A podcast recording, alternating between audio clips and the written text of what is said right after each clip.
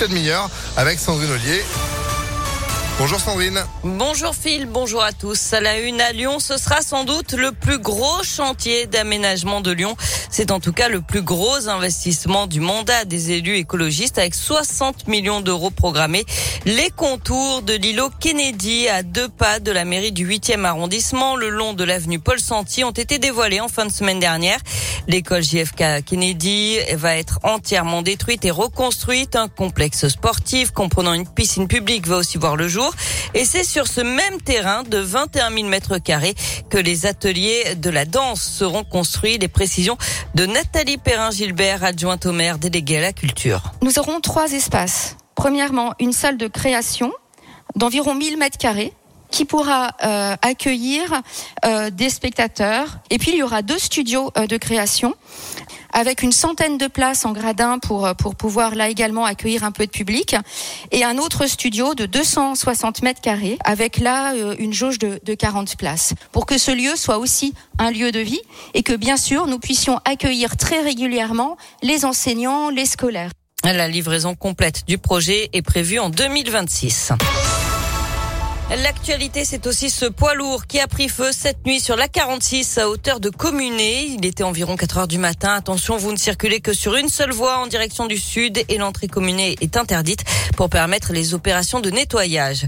Le maire de Givor, agressé hier en début d'après-midi, d'après le progrès, Mohamed Boudjelaba a été pris à partie par un entrepreneur en pleine rue. L'homme l'aurait agrippé et menacé. Ce serait lié à des travaux de réparation concernant des malfaçons sur la construction du centre commercial à Givor. Euh, l'élu a porté plainte. L'agresseur lui a déjà été confronté à la justice pour avoir menacé de mort l'ancien maire de Givor, Martial Passy, en 2013, mais il avait été relaxé en appel faute de preuves. Il l'attendait depuis cinq ans, à moins d'un mois maintenant du premier tour de l'élection présidentielle. Le gouvernement annonce le dégel du point d'indice des fonctionnaires à deux jours d'une mobilisation pour le pouvoir d'achat dans le secteur.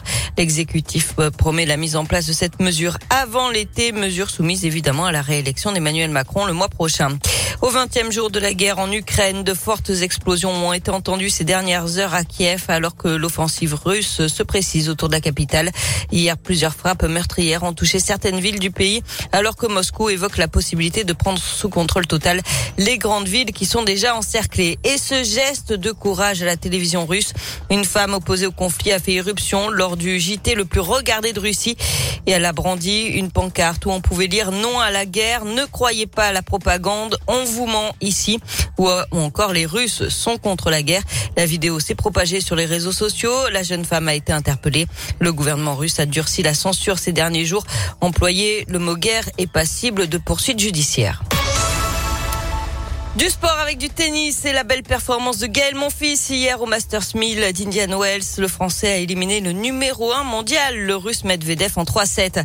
Et puis on termine avec une info insolite et une solution pour le moins originale face à la flambée des prix des carburants. Ah. En Haute-Loire, Louis, 21 ans, a décidé de laisser sa voiture à la maison mmh.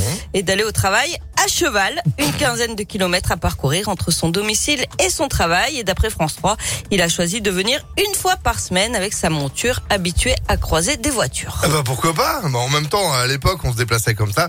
Ah, avant, évidemment, euh, l'arrivée, euh, l'arrivée des voitures. Nous n'oublions pas que le cheval, le cheval, ça m'a pris très. Eh oui. Ah oui, bien sûr. Le cheval, je trouvais trop. Mais oui, rendez-vous d'ailleurs tout à l'heure à 10h30 et 11h30 avec euh, les pronostics qui piquent tous les jours d'Alexis Cœur de Roi. Vous voyez, le cheval s'installe aussi sur Impact FM. Merci beaucoup. Vous êtes de retour à 8h. à tout à l'heure. Météolion.net